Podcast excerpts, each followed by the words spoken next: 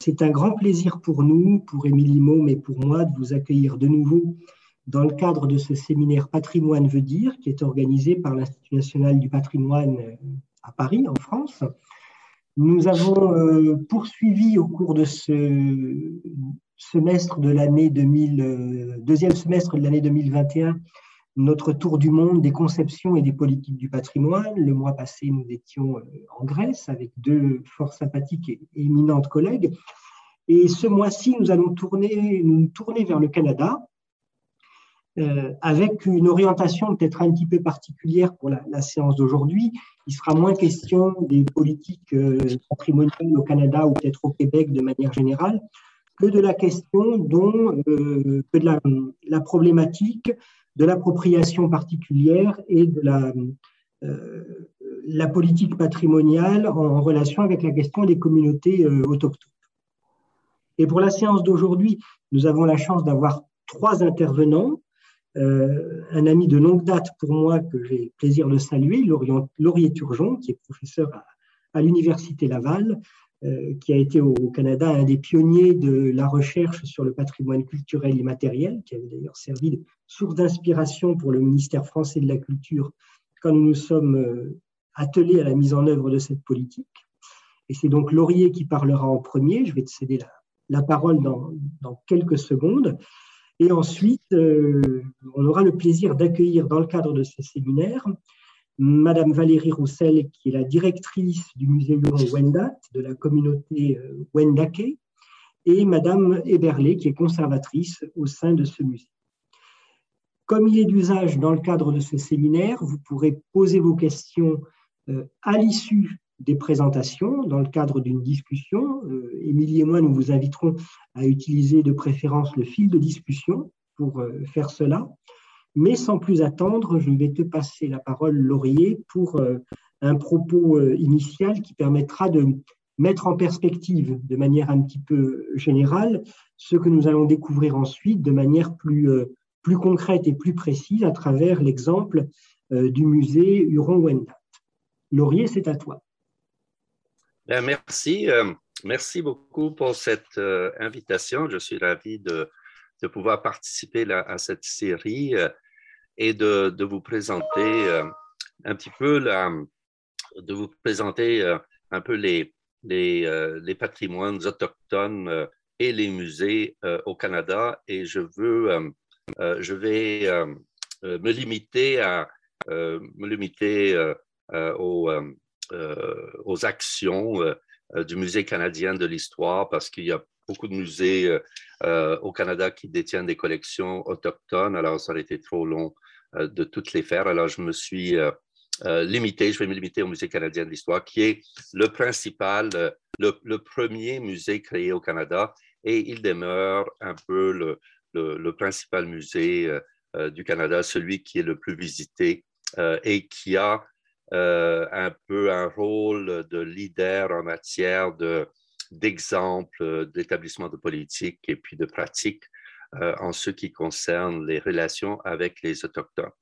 Alors, euh, donc, je vais, comme j'ai peu de temps, finalement une quarantaine de minutes, je vais faire un survol historique de hein, la patrimonialisation des objets des collections autochtones au Canada. Euh, par les Européens, euh, parce que bon, euh, le Canada a, a eu le, privilège d'être colonisé deux fois, une fois par la France pendant à peu près deux siècles et demi, disons grosso modo de 1600 à 1760, et ensuite on a été sous régime britannique pendant une bonne centaine d'années, et ensuite le Canada est devenu un pays un pays, disons, qui a acquis tranquillement son autonomie à partir de 1867. Euh, donc, euh, donc euh, ces périodes coloniales, d'abord françaises et britanniques, ont beaucoup marqué hein, les, toutes les pratiques patrimoniales dans notre pays. Alors, je vais aussi essayer d'expliquer, de, comprendre et d'expliquer les stratégies d'appropriation et d'exposition des objets et des collections autochtones dans les musées canadiens, euh, euh, et plus particulièrement au Musée canadien de l'histoire, qui, qui, est situé à Gatineau, c'est-à-dire du côté québécois de la frontière, la ville d'Ottawa, qui est la ville capitale du Canada, est juste de l'autre côté de la rivière. Et puis, euh, vous avez bon, le Parlement qui est en Ontario, si vous voulez, au Canada anglais, et euh, le Musée canadien de l'histoire qui, lui, est au Québec, euh, donc plutôt au Canada français.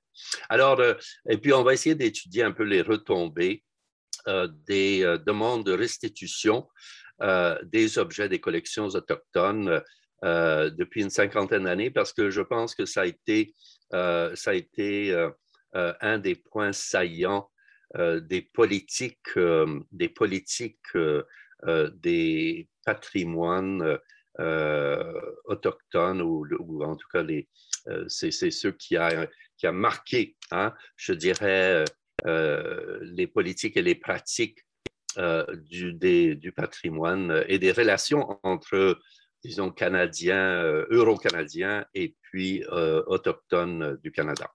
Alors, je voulais euh, commencer par vous faire ici juste un peu de géographie, de linguistique et de démographie pour ceux qui ne connaissent pas trop bien, très bien la situation autochtone au Canada.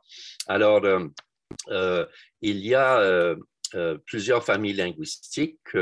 Euh, en fait, euh, il y en a, euh, il y en a sept. alors, vous avez au nord les Esquimaux Alouites ou les Inuits qui sont dans l'extrême nord du Canada. Après ça, les Dénés qui occupent la partie nord-ouest. La famille Algonquine, ce sont des familles linguistiques. Hein. alors, la famille Algonquin qui couvre le plus grand territoire, enfin presque la moitié du pays, et euh, des plaines euh, jusqu'à la côte est.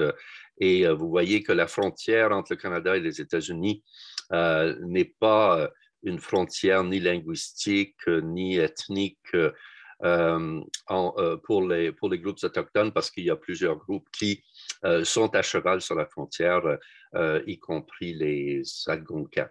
Après ça, vous avez les Iroquois qui, eux, euh, euh, ont occupé et occupent encore aujourd'hui euh, la vallée du Saint-Laurent et puis la partie, la partie est des Grands Lacs, les Sioux des plaines, qui sont un groupe qui a occupé les plaines, qui sont situées principalement aux États-Unis, les Saléchiennes, pardon, groupe sur la côte ouest, euh, et eux sont bien connus pour les, les totems euh, euh, qui ont été étudiés, je pense, par tous les grands anthropologues hein, du monde occidental. et puis après ça, vous avez les, les, les Pénuptiennes, un petit groupe aussi sur la côte ouest de, du Canada et de la Colombie-Britannique. Alors, je voulais aussi signaler qu'il y a actuellement 54 euh, langues autochtones qui sont encore parlées au Canada, euh, mais il y en a quand même 49 qui sont menacées. Hein. Euh, et puis, un, dernier point pour ce qui est de la, démographie. et ça, c'est quelque chose qui est très, très heureux, je dirais très favorable, c'est que les populations autochtones, après avoir diminué euh, pendant, euh, pendant à peu près quatre siècles, pendant, ben, disons, trois siècles et demi, euh, ont été en, diminution la suite d'épidémies, etc.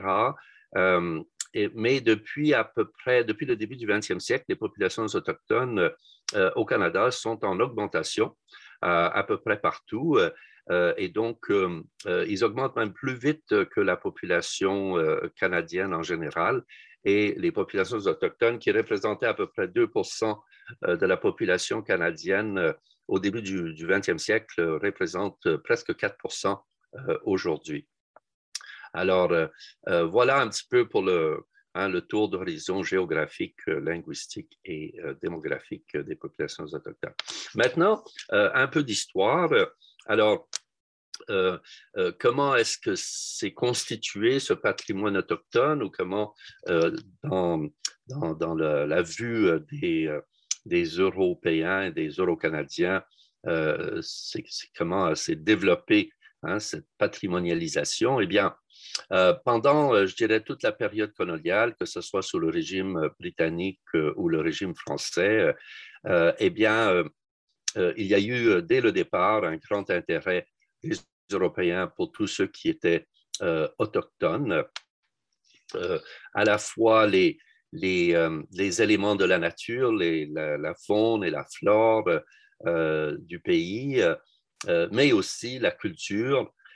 et on a, dès le départ, dès les premiers voyages de Jacques Cartier, par exemple, en 1534, 35, 36 et 42, le, cette, cette volonté de recueillir des objets et de les ramener en Europe pour constituer ces cabinets de curiosité hein, qui ont été au départ une activité de collectionneurs privés et puis ensuite euh, aussi une pratique hein, de la monarchie parce que le, les monarques aimaient bien euh, collectionner ces objets euh, pour leur cabinet.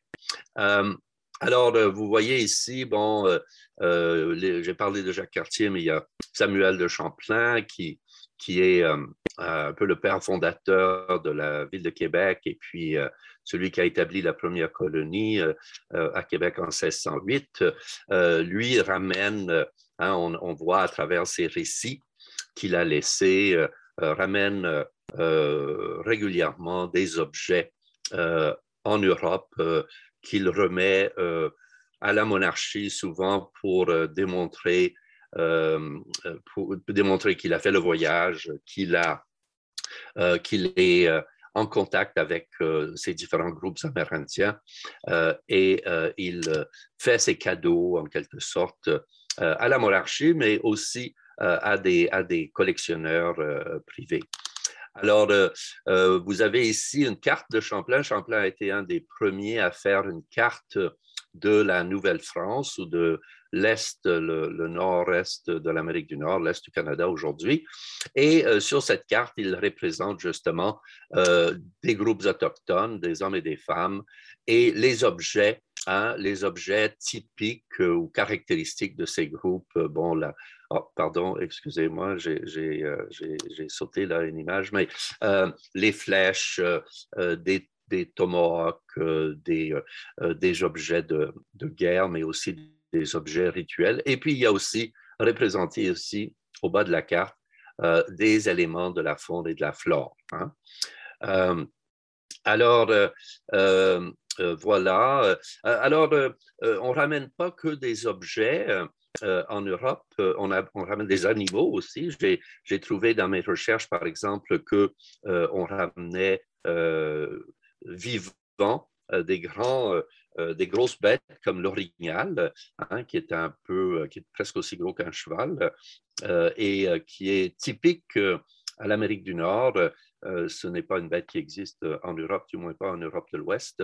et puis, donc, on ramenait parfois ces, ces, bêtes, mais aussi beaucoup de personnes, hein, des, des autochtones qui retournaient, qu'on ramenait sur les bateaux et qui euh, euh, souvent étaient exposés euh, dans des foires. Il y a le récit de cette, de cette femme inuite qui venait du, du Labrador, visiblement.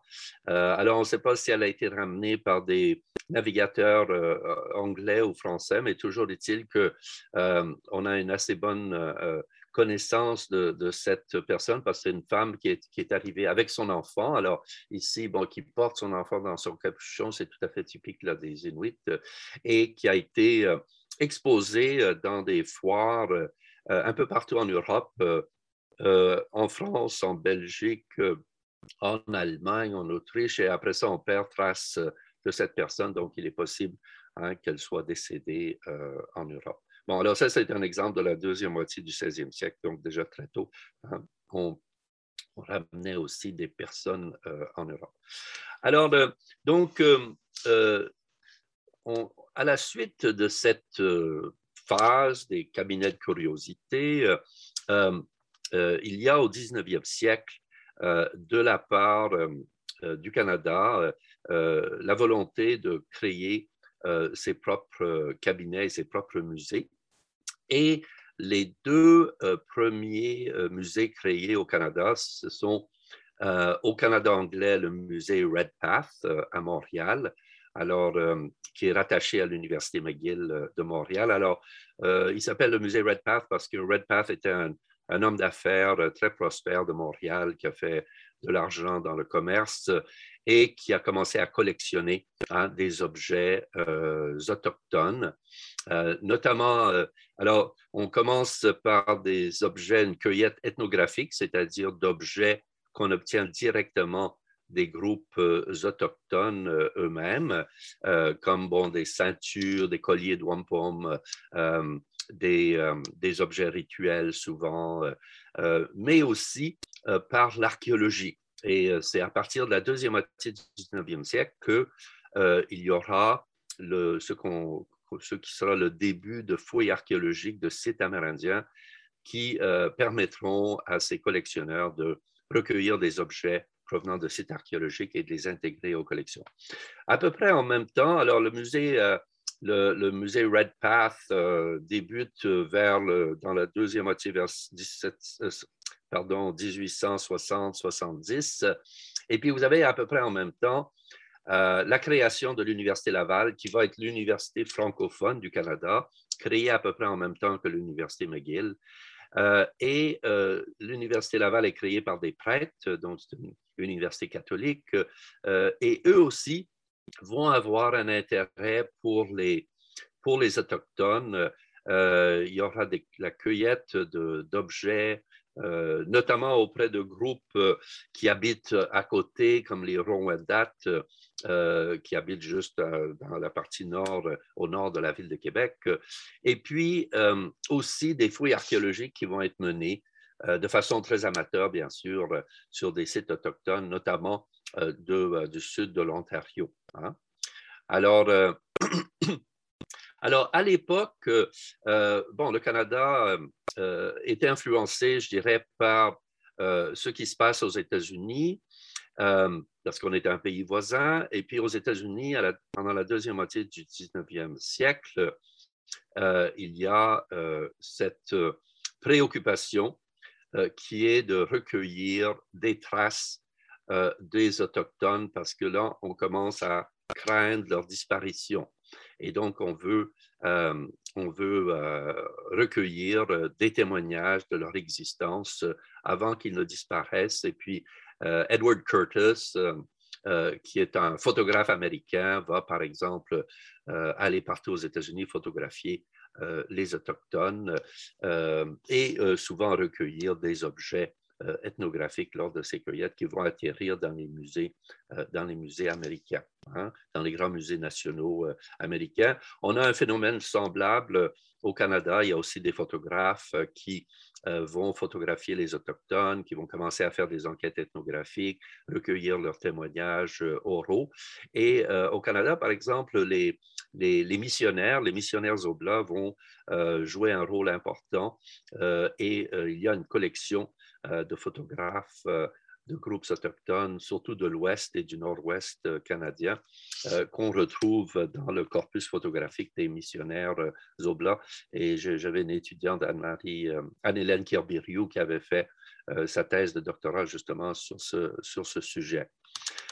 Alors, donc, on assiste avec le développement de l'État-nation, enfin l'État-nation canadien se développe euh, surtout à partir de, la deuxième moitié du, euh, du 19e siècle, lorsqu'on acquiert euh, une certaine autonomie de l'Angleterre, de la Grande-Bretagne en 1867, et on assiste par la suite à la création du de, musées nationaux et notamment du musée national du Canada qui va être bon, créé à peu près au moment de la Confédération, mais qui euh, n'aura pas vraiment de euh, pignon sur rue, je dirais, avant 1910, euh, lorsque vraiment il va prendre le nom de Musée national du Canada, qui va devenir par la suite, en 1986, le Musée des civilisations et qui sera ensuite renommé Musée canadien d'histoire en 2012. Bon, ces dénominations, ces changements de nom sont liés à des changements de, disons, de, de, partis politiques au pouvoir. Le musée des civilisations a été plus ou moins euh, l'œuvre de Pierre Elliott Trudeau. Euh, et puis, celui qui a renommé ou qui a demandé de renommer le musée, le Musée canadien d'histoire, c'est Stephen Harper en 2012, qui était le chef du Parti conservateur, alors que Trudeau était chef du Parti libéral. Donc, donc là, il y a eu un peu de politique. La politique s'est mêlée, comme souvent c'est le cas, hein, dans le nom même de ces musées. Alors, euh, le musée euh, canadien de l'histoire est, aujourd'hui euh, le plus ancien et considéré, je veux dire, le plus important du moins par la taille de ses collections, par le budget qu'il reçoit de l'État et aussi par le nombre de personnes qu'il emploie, le nombre de visiteurs. C'est un musée qui attire plus d'un million de visiteurs par année donc euh, est considéré le plus important. Et euh, je voulais souligner ici que euh, les collections ethnographiques et archéologiques des peuples autochtones représentent la grande majorité des collections du musée et aussi 20 000 ans, 20 ans d'histoire du Canada. Hein. Alors, ça a été un peu aussi un, but de, lorsqu'on a fait lorsqu'on faisait la cueillette de ces objets, pour les, amener au musée, ben, le but, c'était de, de s'approprier euh, cette histoire euh, pour donner au Canada une histoire qui est beaucoup plus longue, de longue durée, qui dépasse de, beaucoup la période coloniale euh, et aussi de s'identifier, hein, de s'identifier avec ce territoire, de s'identifier avec ces peuples autochtones comme un moyen de construire une identité nationale euh, qui soit différente hein, des identités nationales euh, en Europe. Alors, euh, donc, je voulais aussi, ici, vous avez le, le, grand hall du musée, qui est la grande salle, la principale salle, qui expose finalement ce qui est, disons, qui a été considéré, excusez-moi, comme, disons, le, le haut lieu euh, des cultures autochtones, c'est-à-dire celles de la côte ouest, euh, ces groupes euh, qui ont construit les poteaux totems, qui ont attiré beaucoup, hein, parce que de par leur taille et puis les expressions, la qualité des sculptures, etc., ont attiré le regard des Occidentaux hein, pendant, pendant plus d'un siècle et qui ont fait l'objet d'études euh, anthropologiques et archéologiques euh, très poussées. Hein. pratiquement tous les grands anthropologues du monde occidental ont étudié ou se sont intéressés à ces groupes. Par exemple, du côté des Français, il y a Marcel Mars et puis Claude Lévi-Strauss. Hein. Alors, donc, alors, il faut aussi souligner que le musée emploie dans les années 1980 à peu près 5000 personnes, mais très peu d'Autochtones. Hein. Et euh, à l'époque, les Autochtones, au début de la création du musée, les Autochtones étaient peu euh, consultés lors de l'élaboration d'expositions. Hein. Alors, je voulais euh, juste ici, par cette image, cette image dit, dit, beaucoup de choses finalement sur le rôle du musée au Canada. Alors, il est situé juste en face du Parlement. Hein, et euh, je veux dire, ce n'est pas euh, un hasard. Euh, lorsque le musée a été construit, le premier ministre du Canada, Pierre Elliott Trudeau, avait voulu hein, qu'il soit construit dans cette zone et avec l'architecte qui a fait le musée. alors ça, c'est une, partie très heureuse de, du début de ce musée qui va le marquer par la suite, c'est que euh, le musée a été construit par un architecte autochtone, hein, euh, euh, M. Douglas Cardinal, et ça a été un choix qui a été fait par le, par le Premier ministre et puis par le gouvernement du Canada à l'époque, parce que on voulait, on voulait une, une, architecture qui, qui nous sortait un peu des, des, du style euh, néoclassique euh, des musées européens euh, pour aller vers autre chose. Et Douglas Cardinal s'est inspiré de formes architecturales autochtones pour créer ce musée qui a ensuite de par sa forme et puis l'originalité de l'architecture aussi, a eu beaucoup de prix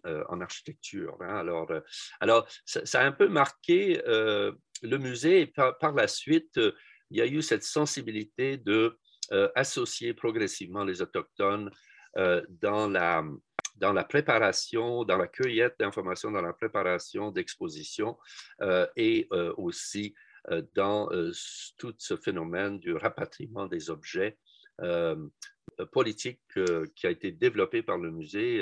ça a été le premier musée au Canada et je pense même en Amérique du Nord qui a accepté de, le rapatriement d'objets autochtones et qui continue à œuvrer dans ce sens. Alors, je vais, je vais passer. Alors, vous avez ici, vous avez ici Douglas Cardinal, qui est euh, cet autochtone euh, euh, qui est à gauche, qui est celui qui a construit, l'architecte responsable de la construction du musée, et qui s'est inspiré de, qui s'est inspiré de, formes et d'approches, disons, autochtones. Et puis là, on le voit ici avec le, le, PDG de l'époque, Neil, Mark O'Neill, euh, il avait fait une exposition sur au musée il y a quelques années qui s'appelait euh, Non cédé pour expliquer que finalement les terres euh, où était construit le musée n'avaient jamais été cédées par les Autochtones. Hein. Alors, je remonte un petit peu dans le temps ici pour vous parler de l'origine des collections du Musée canadien d'histoire. beaucoup de collections, pas toutes, là, mais les collections viennent, comme je l'ai dit, principalement de, de, collections ethnographiques recueillies par des ethnologues, des anthropologues, mais aussi de collections archéologiques.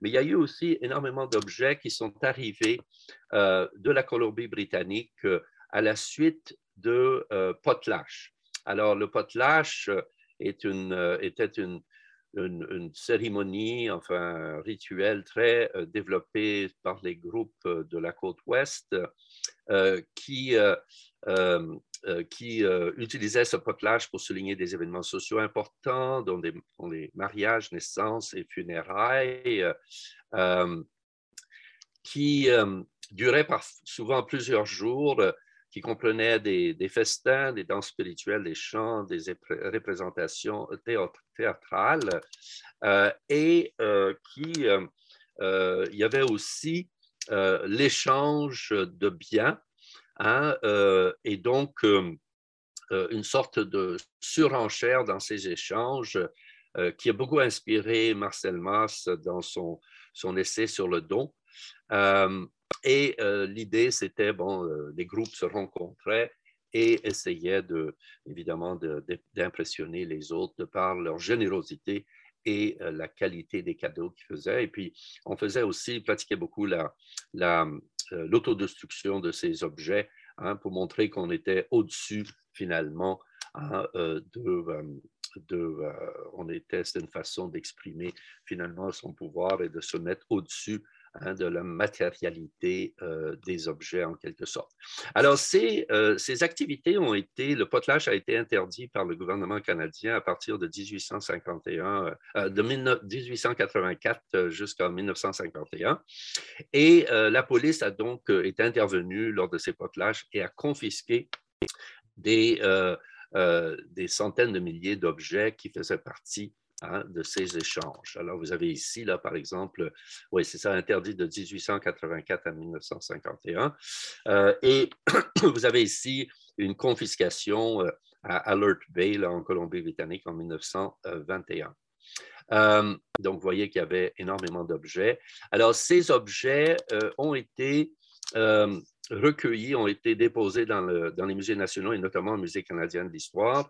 Et donc, euh, et donc euh, sont restés là euh, dans, les collections jusqu'à assez récemment. Alors, les choses ont commencé à changer, je dirais. il y a eu un, événement déclencheur de, disons, de, l'affirmation des Autochtones, la volonté manifeste des Autochtones de participer plus activement dans les musées canadiens à partir des Jeux olympiques de Calgary 1988, où le musée ethnographique de Calgary, qui s'appelle le Glenbow, avait décidé de faire une grande exposition sur les peuples autochtones des prairies et puis plus généralement du Canada. Donc, ce musée ici, le musée Glenbow, qui est euh, qui est connu au Canada, euh, qui a des collections, notamment des prairies et puis euh, des peuples de l'Ouest. Et ils avaient intitulé cette exposition The Spirit Sings. Hein. L'esprit chante, sauf que les Autochtones ont commencé à manifester leur désapprobation parce qu'ils estimaient qu'ils n'avaient pas été consultés pour faire euh, cette exposition. Euh, et on commençait à manifester devant le musée. Alors, euh, ce qui a été très gênant, disons, pour le musée et puis ensuite pour le gouvernement canadien, parce qu'on était aux, Jeux, aux, Jeux, olympiques de 1988 avec une grande exposition médiatique. Alors, vous avez aussi bon, des, des manifestations contre cette exposition. Euh, et ensuite, suivi quelques années plus tard, en 1992, lorsque beaucoup de musées ethnographiques euh, au Canada et puis aux États-Unis euh, et puis partout aux Amériques, je dirais, y compris l'Amérique du Sud, on avait organisé des expositions majeures sur les peuples autochtones, euh, mais euh, sans toujours consulter les peuples autochtones.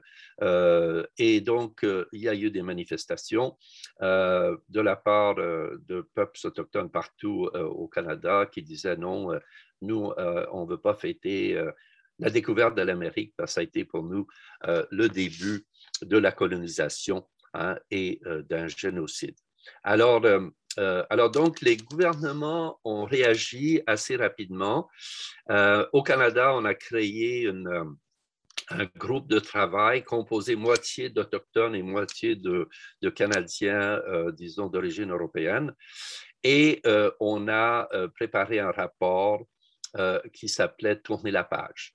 Et donc là, avec une série de recommandations déposées en 1992, euh, qui, euh, qui demandaient explicitement, disons, je résume, que les, que les Autochtones soient consultés, qui participent à toutes les étapes des expositions qui sont dorénavant organisées les concernant, et qu'ils soient aussi euh, qu'ils aient des postes dans les musées canadiens, parce que jusqu'alors, il y avait très, très peu d'Autochtones qui, en fait, euh, avaient des emplois euh, dans les musées canadiens.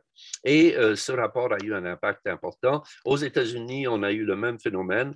Même les Américains sont allés plus loin. En 1990, ils ont passé le NAGPRA, hein, the North American Protection Graves Act, qui et qui là aussi, euh, comme au Canada, euh, permettait aux, Amérindiens, ça c'est un autre élément très important de la politique, permettait aux Amérindiens de pouvoir euh, récupérer des objets qui étaient, qui étaient considérés sacrés pour les, pour les, les, les, les rapatrier et les intégrer dans leur propre collection. Alors, vous avez, on assiste là au début de, euh, ces restitutions, euh, des restitutions par, alors au début, euh, le premier groupe qui va demander une restitution, ce sont les, les et qui ont demandé justement de reprendre certains des objets qui avaient été confisqués par le gouvernement canadien lors de ces potelages. Alors, la première restitution a lieu en 1976 euh, et puis euh, on va euh, assister à une augmentation surtout après 1992, après le, rapport Tourner la page. et c'est devenu, je dirais aujourd'hui, une pratique courante du musée. alors, ces restitutions pour les groupes autochtones étaient une façon finalement de, de, de, rappeler qu'ils existaient, euh, qu'ils avaient trouvé qu'il y avait une injustice qui avait été faite à leur regard et euh, par la restitution, c'était une sorte, une façon de réparer euh, au moins partiellement hein, cette, cette injustice. Alors, on a assisté, par exemple, ici, à une cérémonie très haut en couleur où le chef euh, Anishinaabe euh, ici va récupérer une ceinture de, wampum ou un collier de wampum qui a été redonné finalement au groupe autochtone. Hein. alors, juste pour terminer sur ces restitutions, alors quand il y a beaucoup de conservateurs de musées, évidemment, qui étaient inquiets à l'époque et pensaient que bon, cette politique allait vider les musées parce que, bon, je rappelle que les musées d'ethnographie, les musées d'histoire et d'ethnographie au Canada, à commencer par le Musée canadien d'histoire, ces collections sont principalement des objets d'origine autochtone. mais en fait, tout compte fait, c'est une pratique, une politique qui a eu des effets bénéfiques pour les deux groupes, je dirais, parce qu'on a commencé à inviter les Autochtones à étudier, à, voir euh, les collections. Euh, et euh, ils ont, évidemment, ce sont des objets qui venaient de leur culture, donc ils avaient beaucoup de choses à dire. Ils ont appris plein de choses aux conservateurs, disons, euro-canadiens, sur les modes de fabrication, sur le sens de ces objets. et la, dans les, les, restitutions, ça permet aussi de renouer euh, des relations, euh, de refaire des alliances euh, entre les deux groupes. et on voit ici que, enfin, il y a eu plusieurs dans ces phénomènes de restitution, généralement, tout ce qui était ossement a été enterré, re-enterré par les groupes autochtones, mais aussi certains objets sacrés ont été enterrés. D'autres ont été des objets, par exemple, de la culture, enfin des la poterie, euh, euh, des objets euh, d'ornementation corporelle ont été intégrés par les groupes autochtones dans des musées qu'ils ont créés. Et on assiste en même temps euh, un phénomène qui est nouveau et qui est celui de la création de musées autochtones par les groupes autochtones eux-mêmes.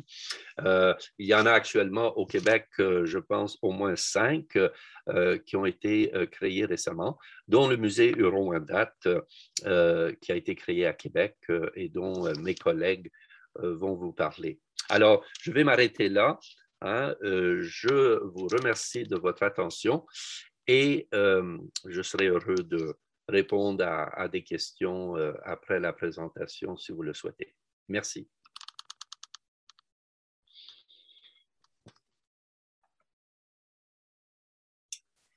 Rebonjour. Merci beaucoup Laurier pour cette présentation tout à fait, euh, passionnante. Merci aussi euh, de t'être en quelque sorte chargé de la transition, puisque tu as introduit finalement le sujet qui va maintenant être traité par Mesdames Roussel et Everley, donc la question de la, euh, de la vie aujourd'hui, de l'installation de la vie de ces musées euh, liés aux communautés autochtones, en l'occurrence le musée Huron-Wendat. Et euh, sans plus attendre, en réservant les questions donc, pour la, fin de notre séminaire, je vous propose que nous vous entendions depuis le Québec, Valérie Roussel et, et, votre collègue, pour ce deuxième temps d'intervention de notre séminaire.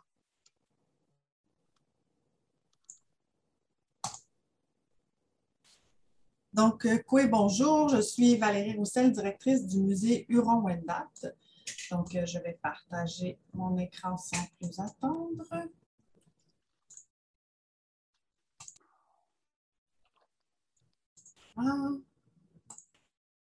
Donc, le musée Huron-Wendat est situé à plus d'une vingtaine de kilomètres du centre-ville de Québec.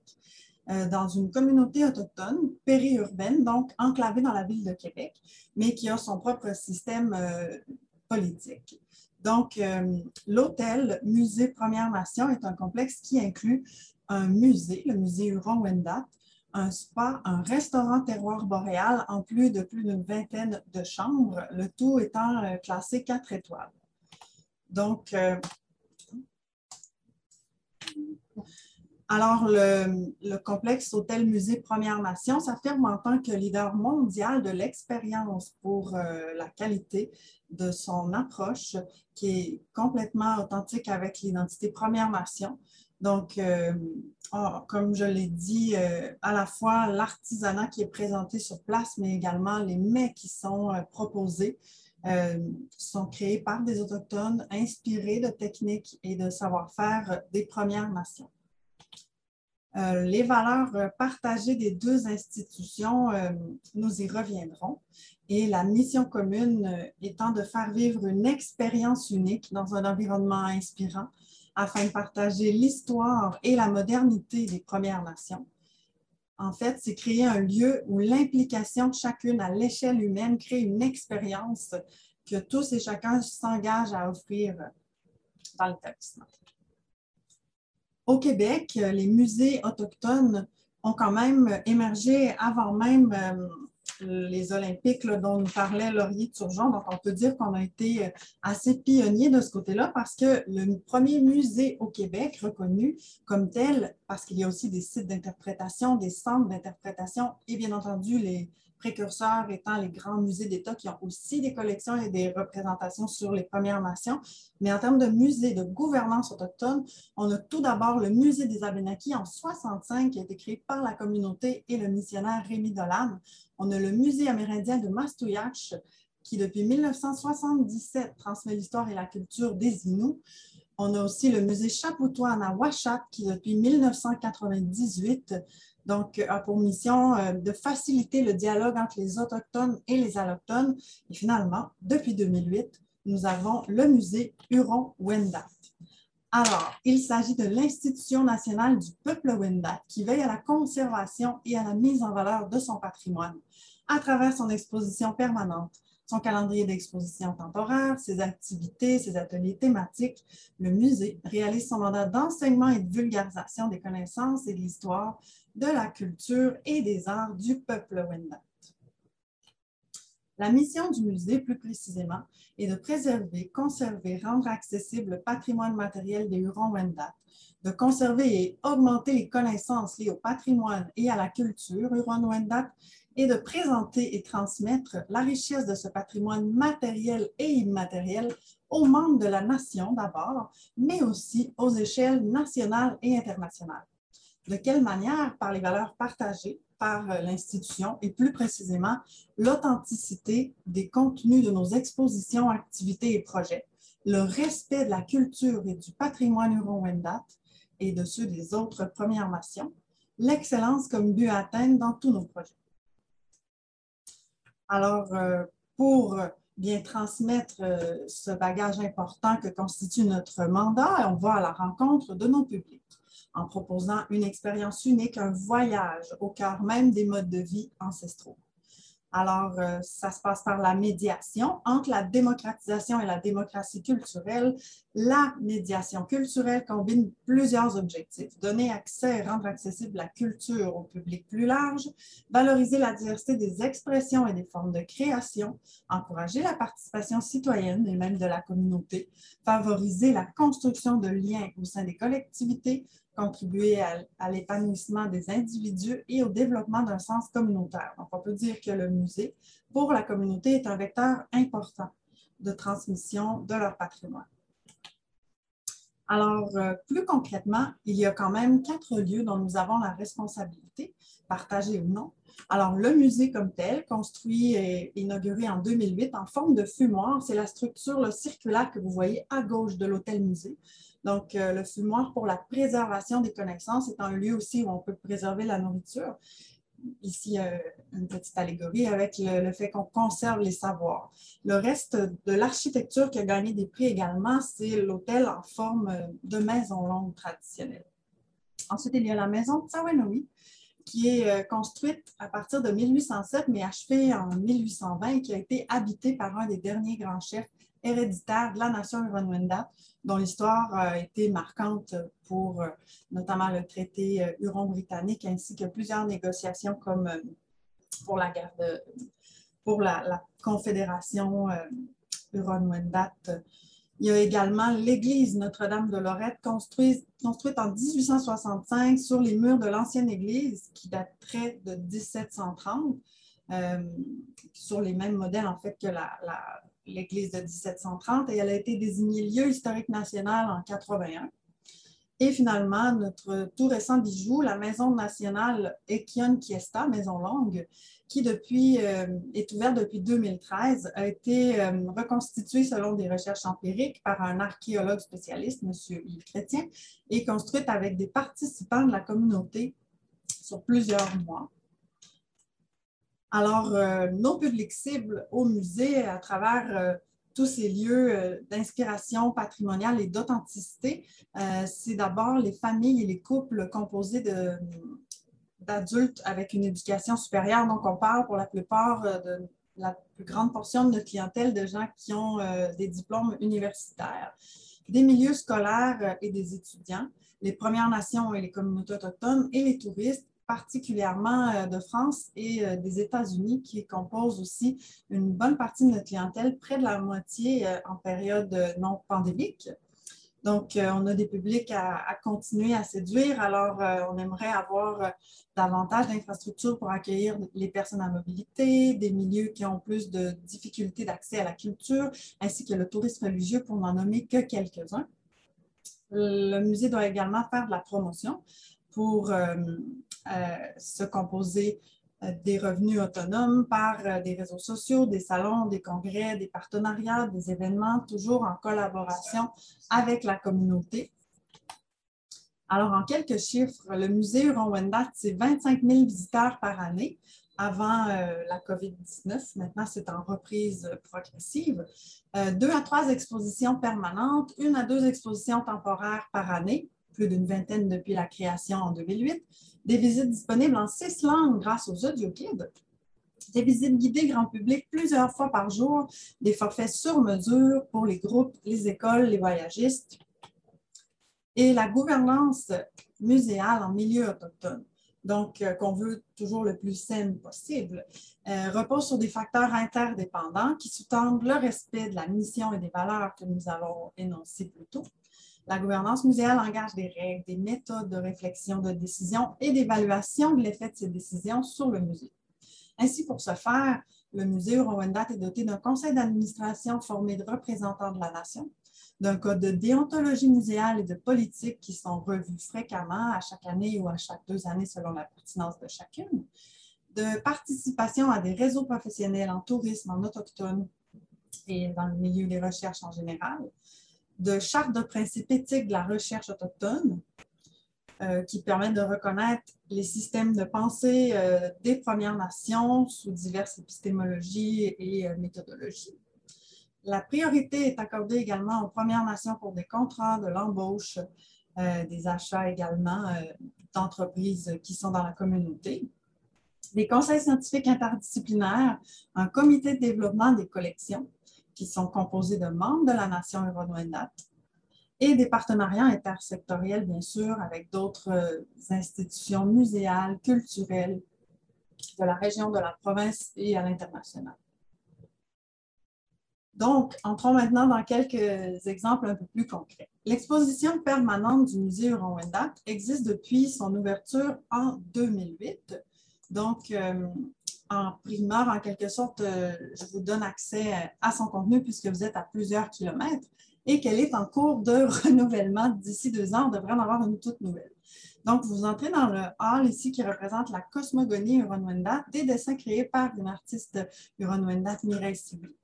Ensuite, vous vous retrouvez dans la forêt. Différentes essences d'armes importantes ici au Québec et tous utilisés euh, pour des confections euh, diverses d'outils sont présents.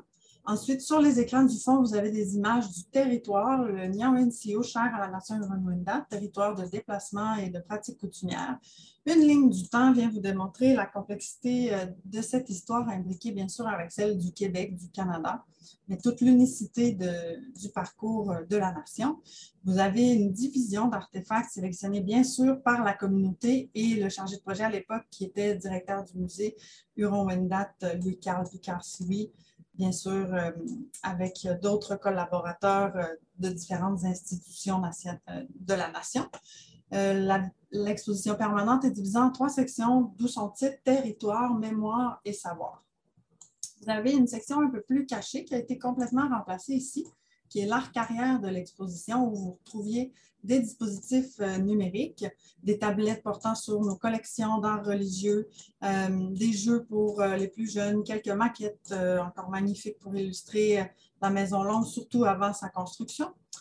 Et fait intéressant, les vitrines sont translucides des deux côtés, permettant de voir l'aspect cosmogonique de, de la création de la salle complète. Donc, un très bel effet euh, que cette exposition permanente encore bien appréciée malgré sa 13e année. Donc, euh, son renouvellement implique la participation de plusieurs acteurs de la communauté des spécialistes qui, sans être Première Nation, ont déjà collaboré avec la Nation et ont développé une crédibilité, des chercheurs, des professionnels de la Nation qui ont euh, toutes les compétences requises pour développer un concept d'exposition porteur et tous des professionnels que nous allons donc rémunérer pour leur contribution euh, euh, calculée dès le départ du projet. Ensuite, on a des projets d'exposition permanente extérieure notamment pour la maison de Savenoumi qui avait besoin d'une nouvelle visibilité. Donc, c'est des thématiques qui ont été euh, recherchées par des membres de la communauté sur les personnages d'importance historique. Il y en a plusieurs à Wendake. Alors, on a ici le grand chef Nicolas Vincent qui a été euh, très marquant, euh, qui a habité la maison de Savenoumi. Toutes les photos sur les panneaux interprétatifs proviennent réellement d'objets qui lui ont appartenu, qu'il a portés, qu'il a utilisés. Et le portrait euh, est fait par un Huron Wendat, le, portrait de, ce grand chef. La carte également est une carte du territoire qu'il a dessiné. Ensuite, vous avez Marguerite Vincent qui a également habité la maison, qui va nous accueillir lorsqu'on va arriver à la maison de Savanoï. Maintenant, pourquoi on, va la placer en premier sur le parcours qui mène à, la maison? C'est pour mettre en valeur l'importance aussi de ces femmes dans un système matrilinéaire, une femme qui a eu une incidence importante sur le développement du commerce artisanal qui a remplacé euh, en quelque sorte, euh, qui a permis à l'économie de rester forte à une certaine époque où les pratiques traditionnelles étaient en transformation à Wendake. Donc, chaque panneau interactif est muni d'un dispositif d'un dispositif tactile à l'extérieur. Donc ici, il s'agit de mots en Huron-Wendat avec les objets de collection qui ont servi à la confection par Marguerite Vincent de ces magnifiques euh, objets artisanaux et on pourrait dire artistiques également. Donc, pour ce qui est des expositions temporaires, comme on l'a mentionné, on en a eu plus d'une vingtaine. Il y a donc eu euh, une rétrospective après la dixième année euh, au musée Huron-Wendat et les constats qui en ressortent, c'est que les thématiques choisies et abordées sont représentatives du patrimoine, des arts et de la culture et sont toujours choisies en collaboration interdisciplinaire euh, il y a une participation intrinsèque et une inclusion de la communauté à toutes les étapes. Et il y a une mise en avant des acteurs de la communauté dans une recherche d'intérêts euh, partagés. Notre exposition euh, temporaire en collaboration avec la Ville de Québec et le bureau du NCO qui s'occupe du développement du territoire et de culture est un bel exemple d'une exposition qui représente bien le changement de cap en, en matière d'exposition autochtone parce que plutôt que de s'appuyer euh, sur, ça c'est disponible sur notre site Internet, vous pouvez y avoir accès, donc plutôt que de s'appuyer sur des théories historiques reconnues déjà par euh, des chercheurs euh, qui ont publié, qui ont une, une, renommée dans le milieu scientifique, on a réinterprété les sources historiques, on a creusé davantage pour assembler l'auto-histoire de la nation et euh, on en arrive à une interprétation tout aussi crédible au niveau scientifique qui ne fait pas l'unanimité, mais qui présente la façon d'interpréter les sources historiques des historiens de la nation Huron-Wendat. Donc, c'est euh, une fierté pour le musée également de donner cette tribune pour s'exprimer à la nation. Dans le cadre de l'exposition à Shooter raconte les Huron-Wendat du Saint-Laurent, euh, on est accompagné tout au long de la présentation par André Lévesque-Siwi, qui euh, recrée l'histoire d'une femme qui aurait pu vivre à l'époque des nouveaux contacts. Donc, c'est une comédienne, chanteuse, Huron Wendat, qui s'est prêtée euh, au jeu pour cette exposition. Je pense que vous allez devoir aller la voir en ligne parce que, là, voilà.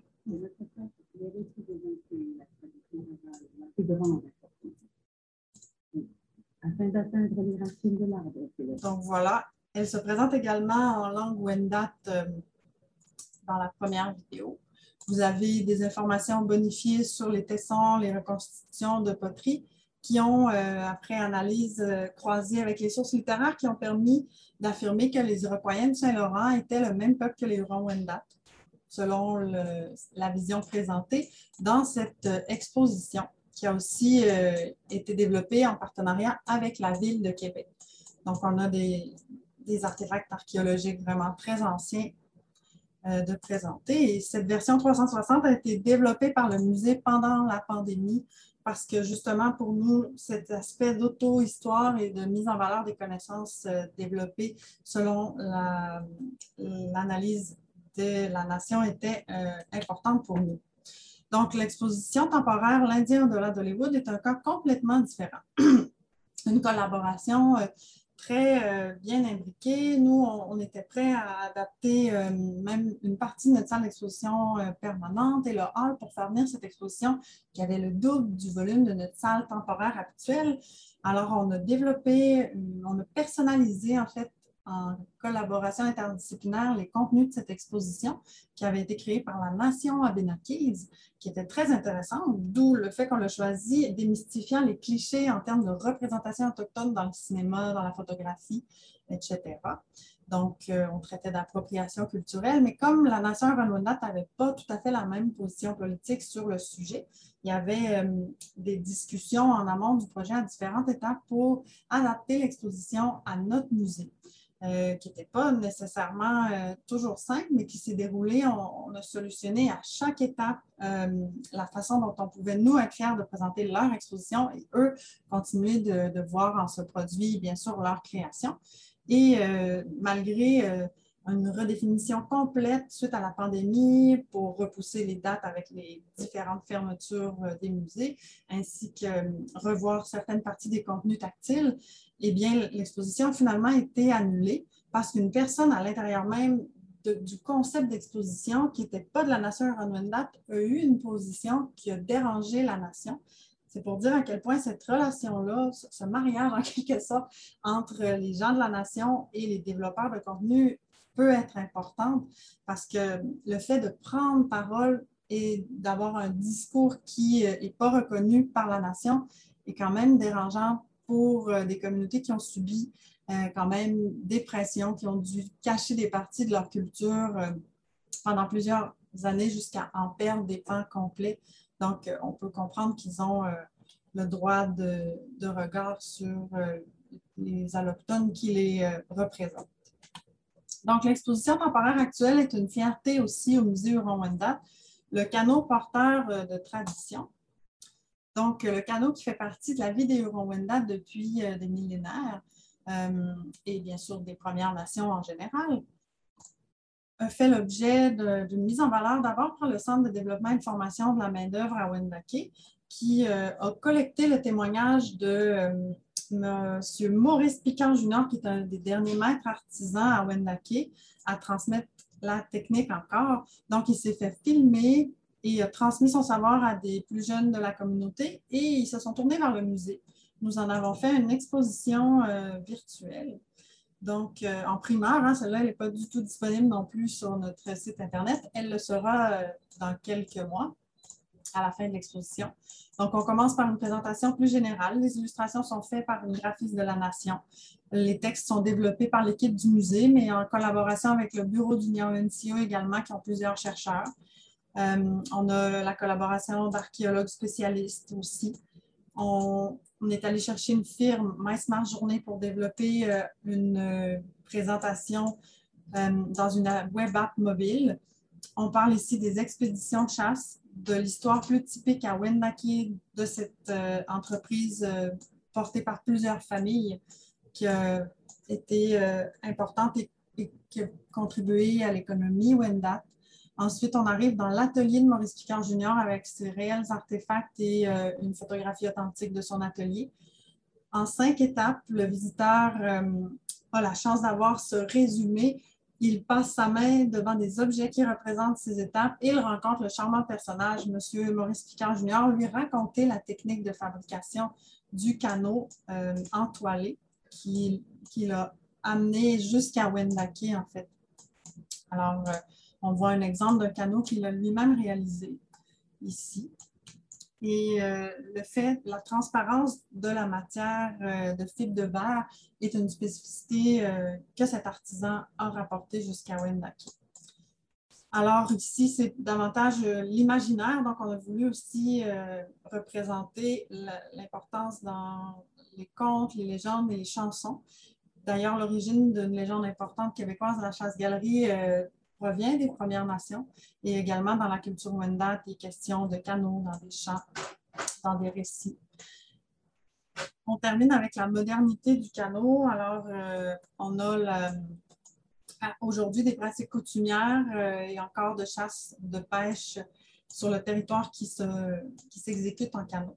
On a mis en valeur également une compagnie euh, qui fait des rames décoratives, Onkwata Paddle, pour montrer l'importance que ça a encore aujourd'hui comme symbole. Et euh, une photographie des dernières courses de canot qui avaient lieu lors des Power. Alors pour nous, cette exposition-là est, un très bel exemple de collaboration avec la nation. Elle nous a permis de rassembler non, plus, non moins d'une douzaine de personnes de la nation alors que ce soit graphiste, firme multimédia, illustratrice, auteur, poète, chanteur, artisan, euh, expert, euh, artisan maître, euh, collaborateur des archives, historien, donc entreprise, gestionnaire, on a quand même fait participer plusieurs personnes suscitant un sentiment d'appartenance, participant également à l'économie locale qui n'empêche pas de s'associer à des firmes qui ont euh, une spécialisation multimédia comme Four Elements à Montréal, Smart Journée à Trois-Rivières pour notre web app ludique. Donc, la web app est également disponible en ligne. Euh, on a pris cet exemple pour, euh, en fait, on a pris ce support afin de davantage développer sur notre mise en marché. Alors, on révèle une borne de notre application interactive par mois. Ici, on a quelques mots en Wendat, c'est la borne sur le canot. Le canot en Amérique, donc ah, Yandawa qui signifie euh, rivière. Et euh, il y a différents jeux d'association. Là, ici, c'est sur euh, les types d'écorce et comment ils sont employés pour le revêtement des canaux. Donc, c'est très interactif et ça peut même euh, être intéressant pendant l'exposition pour compléter les contenus ou euh, de façon indépendante. Alors voilà, je cède la parole à ma collègue des collections André et Berlé parce qu'effectivement, dans un musée, dans des expositions, euh, les objets sont au cœur des propositions. Bonjour, merci Valérie. Donc, euh, je vais vous parler des collections du, musée au Rwanda et de la gestion des collections euh, depuis, euh, ben, depuis mon arrivée en janvier. Donc, ça fait pas longtemps que je suis au musée, mais on a beaucoup de projets qui ont été menés à bien. Voilà les collections du musée. Pour, pour, faire simple, le musée Rwanda acquiert des biens anciens et contemporains, artisanaux, manufacturés qui témoignent d'aspects relatifs au parcours et, au, euh, et aux enjeux de la nation euh, Le développement des collections s'établit en fait sur euh, quatre perspectives énoncées à l'intérieur de notre politique culturelle. Nous les Wendat, notre monde, notre territoire, notre culture, notre mémoire, nos arts et notre créativité. Donc, l'historique du musée Wendat euh, on sait qu'il a été créé en 2008, mais l'historique des collections, du collectionnement, en fait, depuis le XVIIe siècle, les grandes familles Wendat ont euh, collectionné, sécurisé et conservé des ensembles très distincts de leur patrimoine historique. En 67 et en 2006, le ministère de la Culture et des Communications du Québec a reconnu l'importance de ces, de ces artefacts et classé patrimoine culturel du Québec à peu près 350 objets de la collection du musée. Euh, donc depuis les années 80, une succession d'agents culturels Wendat ont été mandatés par le Conseil de la Nation afin d'assurer la continuité du collectionnement. Ces responsables ont su inventorier, regrouper de nombreux biens culturels et consolident ainsi la base de notre collection actuelle. Ils ont assuré la sauvegarde déterminante menant à la création du musée, comme on le disait tout à l'heure, en 2008. En bref, les collections conservées au musée, c'est plus de 2500 objets conservés, on est encore en train d'enregistrer certaines, certaines collections. Il y a encore des acquisitions qui arrivent tous les jours, donc c'est amené toujours à grandir. Certains de ces objets peuvent être très anciens, donc remonter au XVIIe siècle comme, euh, comme l'image que vous voyez là de la, de la sculpture de Notre-Dame de Foix. Et aussi, on a beaucoup d'objets plus récents qui ont une valeur historique pour la nation. Les catégories de biens culturels conservés euh, au musée Oron-Wendat sont assez, euh, assez diverses. Donc, on peut parler, par exemple, surtout de l'artisanat, de, des, objets, des, objets de culte, des archives euh, et, beaucoup de, et beaucoup d'objets entourant en fait la vie quotidienne des Wendat et, aussi euh, beaucoup de textiles.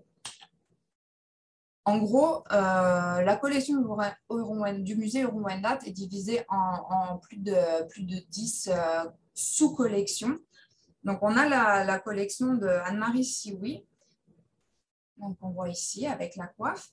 Euh, donc, Anne-Marie Sioui était la fille de Prudence Sioui, un informateur de Marius Barbeau.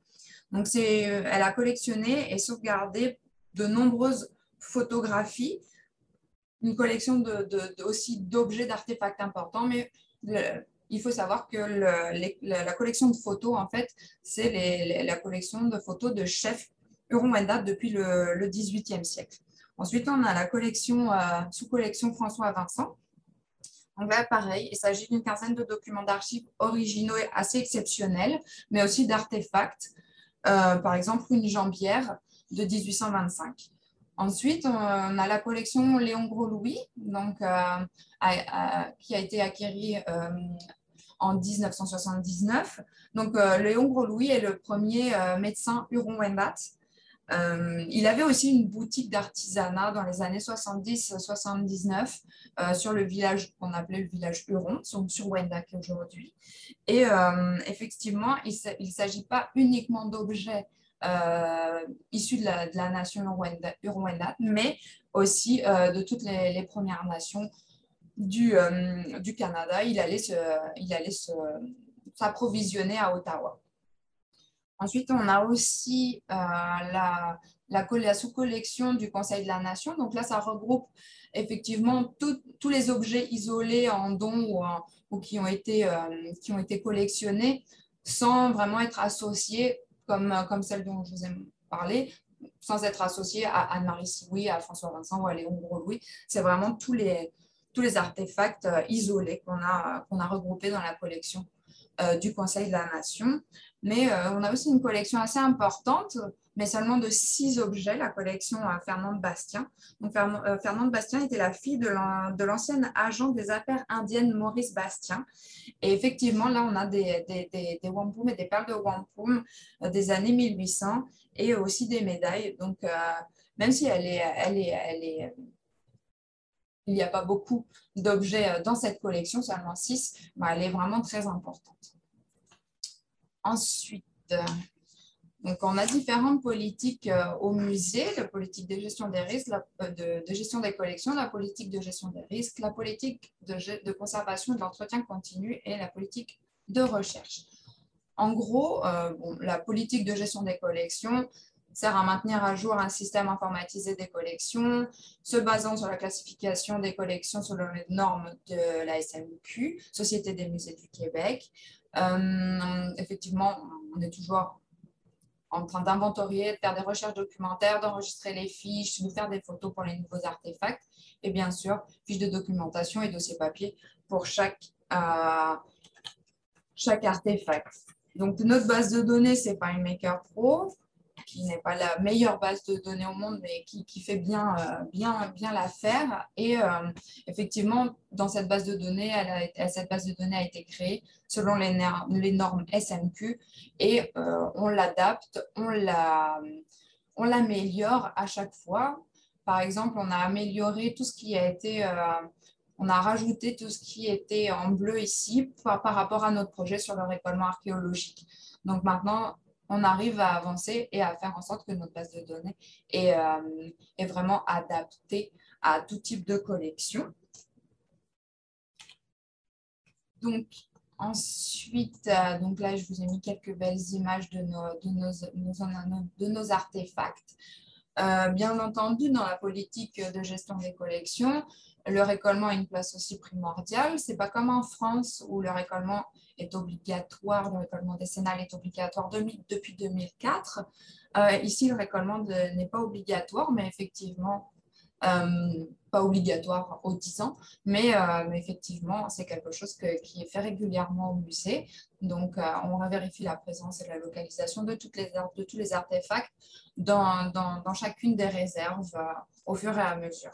Donc, pareil, les recherches, l'enregistrement, le catalogage des nouvelles acquisitions. Et euh, le musée, c'est au musée que confier la protection physique et intellectuelle de tous les objets et la mise en valeur et la diffusion des informations euh, grâce à nos expositions euh, temporaires et permanentes que Valérie vous a présentées. Donc, je voulais vous présenter le comité de développement des collections. on en a eu un en septembre, effectivement, pour l'acquisition d'artefacts. Donc, c'est quelque chose, c'est un bel exemple, je trouvais. Donc, les critères de base qui entourent l'acquisition euh, sont de privilégier la collecte de biens culturels qui feront connaître les, diverses composantes de la culture, de l'histoire, du parcours et des enjeux courants de la société Uruwendat. Mais aussi de privilégier la collecte de biens qui feront connaître la culture matérielle de la civilisation et du territoire Wendat et ses traditions. La démarche générale de l'acquisition, rapidement, c'est la proposition de don de vente arrive par courrier, courriel ou en personne au bureau du conservateur. À ce moment-là, euh, on crée un tableau qui euh, reprend toutes les informations pertinentes de cette proposition. Euh, suite à cette proposition, pour les objets pertinents à acquérir, on va faire une recherche d'informations, examiner, inventorier, documenter, photographier les objets. Euh, on, va aller, euh, on va aller rencontrer les personnes, on va aller euh, chez eux pour, pour effectivement aller voir les objets si, s'ils sont importants. Pour nous, l'important, c'est l'authenticité et l'état de conservation de chaque artefact. Donc, euh, pour les objets pertinents à acquérir, on crée donc des dossiers d'acquisition. Ces dossiers d'acquisition passent au comité de développement. Il y a refus ou acceptation et ensuite l'objet entre dans nos collections. Euh, pour, euh, pour, vous dire, pour vous parler de, nouveau de la collaboration, toujours avec la Nation, le Conseil de la Nation, le comité de développement des collections est composé de cinq membres, donc un représentant de la direction du musée, l'archiviste du Conseil de la Nation Rwanda, un membre de, la nation Huron-Wendat actif dans le domaine culturel, un membre du conseil d'administration de la, de la corporation du musée Huron-Wendat, un professionnel ou une professionnelle du réseau muséal de la région. Donc, euh, la direction du musée prépare l'ordre du jour, préside au comité de développement et agit comme secrétaire du comité. Quatre personnes, quatre membres sont requis pour recommander une acquisition. Le conservateur, par contre, assiste aux réunions en tant qu'observateur et présente les dossiers d'acquisition. Ce comité, euh, les, cinq membres reçoivent les dossiers qu'aura recommandé le conservateur par l'entremise de la direction en amont de la rencontre du comité de développement des collections. Donc, euh, je voulais vous mettre deux exemples des dossiers d'acquisition acceptés. Donc, on a un dessin de Paul Picard, qui a été notaire de la maison de Sawanoui, donc euh, la maison patrimoniale dont vous parlez, euh, Valérie, tantôt. Euh, le dessin est, titré Souvenirs d'Italie. Il a été dessiné en juillet 1862. Donc, comme je disais tout à l'heure, on sait que Paul Picard, c'est le notaire de la maison de Savoie. Oui, on a continué à faire des recherches sur ce tableau. Le, tableau donc euh, serait est un héritage de Pierre-Albert Picard, l'oncle du père de, de Paul-Émile Brunel. Paul-Émile Brunel, lui, habitait aussi avec sa tante Yvette dans la maison de Savoie-Noï. Donc, on a vraiment retracé la généalogie euh, du donateur et on sait aussi euh, que, par exemple, Paul Picard était vraiment, comment, doué en dessin, qui dessinait dans tous ces, euh, dans tous ces documents euh, notariaux, par exemple. Il faisait toujours des petits dessins. C'est quelqu'un qui, euh, qui, a vraiment une, la main artistique. Et on a vu avec les archives, effectivement, pour, pour vérifier tout ça, pour vérifier. donc voilà, donc on m'a fait parvenir beaucoup de dessins de, de, Paul Picard. Donc ça, ça, ça, a validé son authenticité. Donc voilà, on a encore quelques démarches à faire concernant ce, dessin. Donc, on va faire l'évaluation, ensuite un dépoussiérage et on pourra sans doute le présenter dans notre future exposition euh, permanente. Voilà. Ensuite, on avait aussi cet exemple nation au Conseil de la Nation au Rwanda. Ce, ce, lot de lithique a été euh, donné par euh, M. Euh, Bruno Sioui provenant de M. Sarto Bastien en 91 au, Conseil de la Nation. Il n'est jamais entré dans nos collections et on a retrouvé ces artefacts aux archives. Euh, Sarto Bastien était, était déjà un de nos donateurs. On a déjà une collection qui s'appelle Sarto Bastien.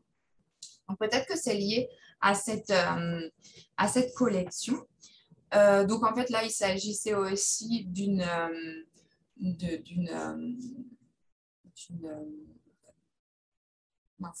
il s'agissait aussi de, faire re-rentrer euh, ce, don qui avait déjà été fait. Donc, il a été accepté à l'unanimité, mais au titre de la collection éducative et, et pédagogique, utilisée comme une lithothèque, parce qu'on n'a plus possibilité de retrouver des informations concernant ce don-là, parce que M. Bruno Sioui est décédé, M. Sarto-Bastien aussi. Les descendants ne sont plus, euh, ne, sont pas, n'ont pas, n'ont aucune information. Donc, voilà on a décidé que ça servirait comme base pour la détermination géologique et typologique et utilisée dans nos activités euh, pour les jeunes.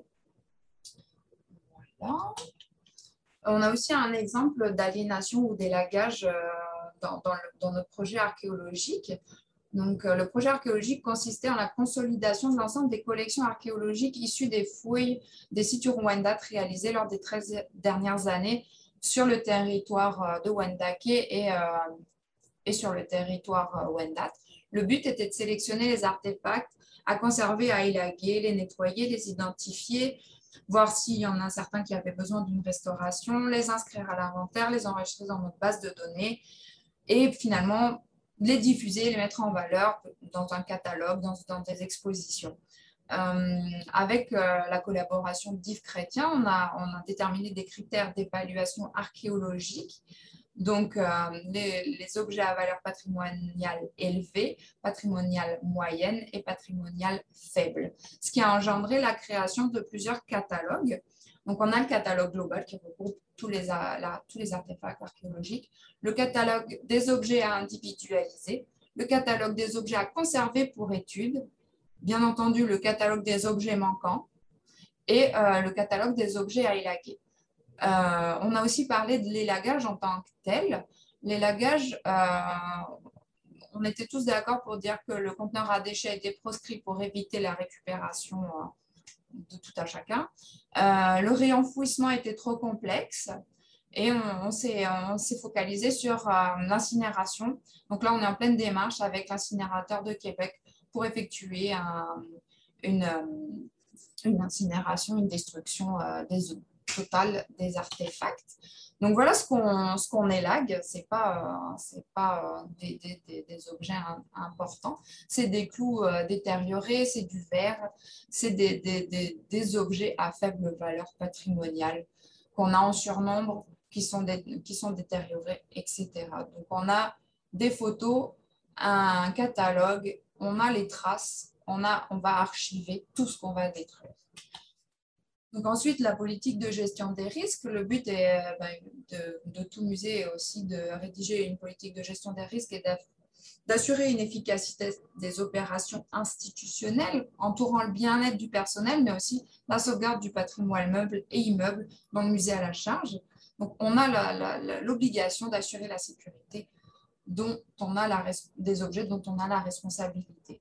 Donc, comme partout, on a un plan d'évacuation. Euh, mais euh, la sécurité, se passe aussi par la sécurité du réseau informatique. Donc, on a un réseau informatique indépendant, une sauvegarde hebdomadaire du serveur, de la base de données, on a un service de maintenance et d'entretien, un programme de suivi, de vérification des infrastructures et des systèmes de sécurité. Et bien entendu, euh, nos réserves sont accessibles uniquement euh, aux conservateurs euh, à la direction, enfin sous surveillance et sous la responsabilité du conservateur. Voilà. bien entendu, dans notre politique de gestion des risques, on a un, un plan de, gestion et de triage, nettoyage et séchage des collections euh, pour établir un, protocole en cas de, par exemple, d'inondation euh, et autres. La politique de conservation et de l'entretien continu, donc on a une troisième politique qui permet effectivement d'avoir un, une procédure, un protocole euh, continue à chaque, à chaque jour. Donc, chaque jour, euh, on vérifie, euh, on vérifie les, les conditions physiques et environnementales des réserves et du musée. On a plusieurs, on a plusieurs systèmes. Donc, on a RC Studio System qui, lui, s'occupe de, qui est tout, qui, est branché sur le système CLIM. Donc, ça, vérification quotidienne. Les data loggers USB dans les endroits qui n'ont pas euh, un réseau Internet. Donc, on décharge tous les 7 à 10 jours. Et les data loggers Wi-Fi qui, euh, qui, eux, sont placés directement dans les vitrines ou dans les lieux qui ont effectivement accès au réseau Internet et dont on peut euh, décharger le contenu sans ouvrir les vitrines. Voilà, très pratique. On a aussi un suivi par un prestataire spécialisé sur les insectes et les ravageurs. Euh, là, on a une nouvelle réserve euh, qui est en cours d'aménagement. Donc, euh, on s'adapte, on trouve les, meilleurs équipements pour l'aménagement des réserves. Mais on a aussi une politique de recherche. Donc, comme la SMQ nous le, nous le, nous le conseille, tous les musées, toutes les institutions muséales sont des lieux de conservation, de recherche, d'éducation, de médiation et de diffusion. Elles jouent un rôle actif dans la société. Donc effectivement, en tant que musée, on est euh, responsable d'assurer l'accès à ces biens aux chercheurs qui en font la demande. Donc, le musée s'efforce de répondre favorablement à chaque chercheur, institution muséale ou scientifique. On, on demande d'abord de connaître le but de leur recherche. On leur donne accès aux informations l'accès la manipulation minimum aux objets par les chercheurs, c'est toujours accompagné d'un conservateur ou du technicien qui peut manipuler les objets. Mais certaines données, effectivement, restent confidentielles sur la gestion et les conditions d'acquisition, par exemple, aussi sur la source des objets. Euh, pour l'accès euh, au, au, musée, tout, euh, tout, membre de la communauté Wendat peut demander à avoir accès à sa à ces, objets, à ces artefacts. Euh, bien sûr, on a aussi, euh, là je vous ai mis en, gros euh, toutes, les, toutes les collaborations institutionnelles et, et, et, pour les particuliers de cette année, oui. Voilà, donc il y, en a beaucoup. Il y, y, a deux exemples que je vais vous présenter. une pour Catherine Le euh, qui est euh, flècherande, donc elle, tresse les ceintures fléchées. C'est une artiste, une chercheuse. Elle a été contactée par le Centre de formation de main-d'œuvre dont, Valérie vous a parlé tantôt, donc pour donner des, des formations au, Wendat. Et euh, pour, pour ce faire, pour faire sa, présentation, sa, sa, formation, elle est venue me voir et elle a dit Est-ce que je peux voir les fléchés que vous avez au musée? On l'a accueilli. Et effectivement, euh, finalement, ça a mené de, fil en aiguille à, euh, un, projet d'exposition euh, temporaire l'année prochaine avec justement Catherine Lessard qui présentera une de ses œuvres mais aussi en collaboration, enfin des œuvres de, des artistes Wendat et, autres. Donc, c'est vrai que d'une demande de recherche, on arrive à tisser des liens, tresser des liens et à, et à, et à avoir un, beau projet d'exposition euh, temporaire. Ensuite, on a été contacté par, euh, par le magazine Histoire Canada pour, pour illustrer en fait l'histoire du Canada. Ils ont sélectionné 50 objets qui seront présentés dans, une, dans un magazine en parution prévue en 2022, printemps 2022. Et, et, en fait, nous leur avons fourni les photos, les informations sur l'objet. Ils ont créé la notice de l'objet, donc sur la coiffe d'Anne-Marie Sioui. Mais il faut savoir que on est toujours dans le, système de collaboration entre le musée, le, magazine, mais aussi le bureau du Wencio. Donc, avec ces, historiens, le, bureau a retravaillé tout le texte, tout le texte. Il y avait des erreurs, mais c'est vrai qu'on euh, a euh, comme ça une notice qui est vraiment euh, parfaitement adéquate et ben, qui, qui, représente la communauté et le musée et, et finalement l'histoire du Canada. Voilà, je vous remercie. Tawak, merci. merci. Merci beaucoup. Merci pour cette deuxième présentation qui était extrêmement précise, extrêmement complète. On a vraiment vu, je crois, de manière très détaillée, très concrète, le, fonctionnement du musée. Moi, en tant que professionnel du patrimoine français, j'ai été euh, euh, scotché, on peut dire, vraiment par le, le sérieux et le professionnalisme de l'équipe et euh, de voir tout ce que vous faisiez.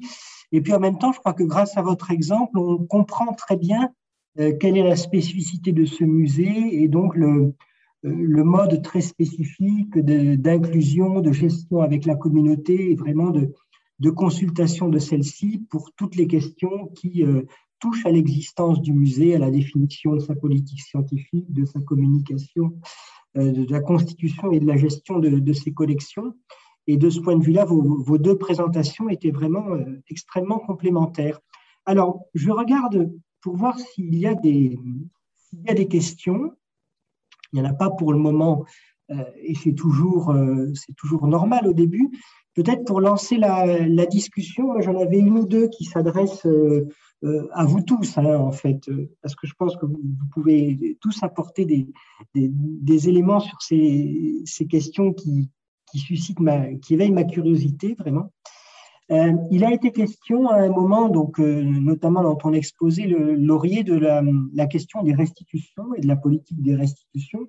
On voit qu'elle est maintenant engagée depuis, depuis assez longtemps et que c'était devenu, sinon quelque chose de banal, du moins quelque chose qui était entré en quelque sorte dans les habitudes. Ben, j'aurais voulu euh, essayer de comprendre mieux, peut-être à partir d'un ou deux exemples, de voir très concrètement comment, euh, comment se préparer euh, une restitution, comment elle était négociée, comment elle était discutée, jusqu'au moment où effectivement elle a lieu? oui, alors est-ce que vous m'entendez? Ça va? Très bien. OK, d'accord. Oui. Alors, je n'ai pas euh, je pas eu le temps de, rentrer là dans les détails de, hein, des démarches de la restitution euh, parce que, bon, je, manquais de temps. Euh, merci donc pour la question parce que ça me donne l'occasion d'aborder un peu cette question. Alors, le Musée canadien de l'histoire a développé un, protocole très précis hein, sur les demandes de restitution qui est, quand même élaboré, qui s'étire souvent sur plusieurs mois voire même plusieurs années. Euh, mais grosso modo, euh, euh, lorsque la demande est reçue, il y a d'abord une vérification sur le demandeur, sur l'authenticité en quelque sorte du demandeur, parce que bon, vous imaginez qu'il il y a toujours la possibilité de fraude dans ce genre de, choses, et aussi une recherche qui est faite pour savoir s'il y a un lien entre le demandeur et l'objet, pour être sûr que euh, que l'objet qui est demandé ou les, objets, euh, parce que souvent c'est des objets, euh, sont, ont un lien d'appartenance avec ce groupe. Vous voyez, là aussi pour éviter les fraudes et bon, des malfaiteurs, des gens qui en fait demandent des objets alors que ce ne sont pas des objets qui proviennent historiquement et culturellement de leur groupe. Vous voyez. Alors donc il y a il y a une recherche qui est faite euh, qui peut durer plusieurs mois et puis même des fois des années. Euh, et une fois que euh, ceci est établi, qu'il y a effectivement un lien. Euh, euh, bon, parfois, la, recherche n'est pas, pas nécessaire d'établir une recherche élaborée parce que, bon, ça va un peu de soi, mais, mais souvent, il faut faire des recherches parce que des objets qui ont été acquis dans le passé. Puis, donc, cette recherche d'affiliation, une sorte de généalogie entre le demandeur et puis, ou les demandeurs et les objets. Et une fois que ceci est établi, donc là, il y a une différentes possibilités. La, propriété de l'objet peut être euh, établie et le demandeur peut, a, plusieurs, plusieurs options. Euh, il, peut, euh, il peut signer une entente avec le musée et laisser l'objet en dépôt au musée. Hein. Alors ça, ça se fait. donc, mais bon, il y a comme un, une, une, déclaration de propriété euh, officielle, euh, mais l'objet peut être aussi restitué.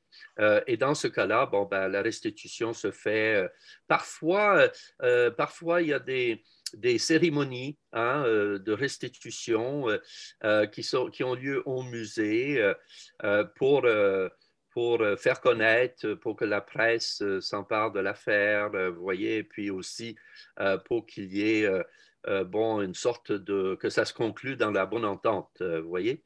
Mais euh, moi, depuis que je suis au musée, j'ai été, disons, agréablement surpris par la, grande ouverture du musée. je pense qu'il n'y a jamais eu de refus. Hein. Le musée a toujours accepté de restituer les objets demandés dans la mesure où c'était en, en, quelque sorte légitime sur le plan culturel.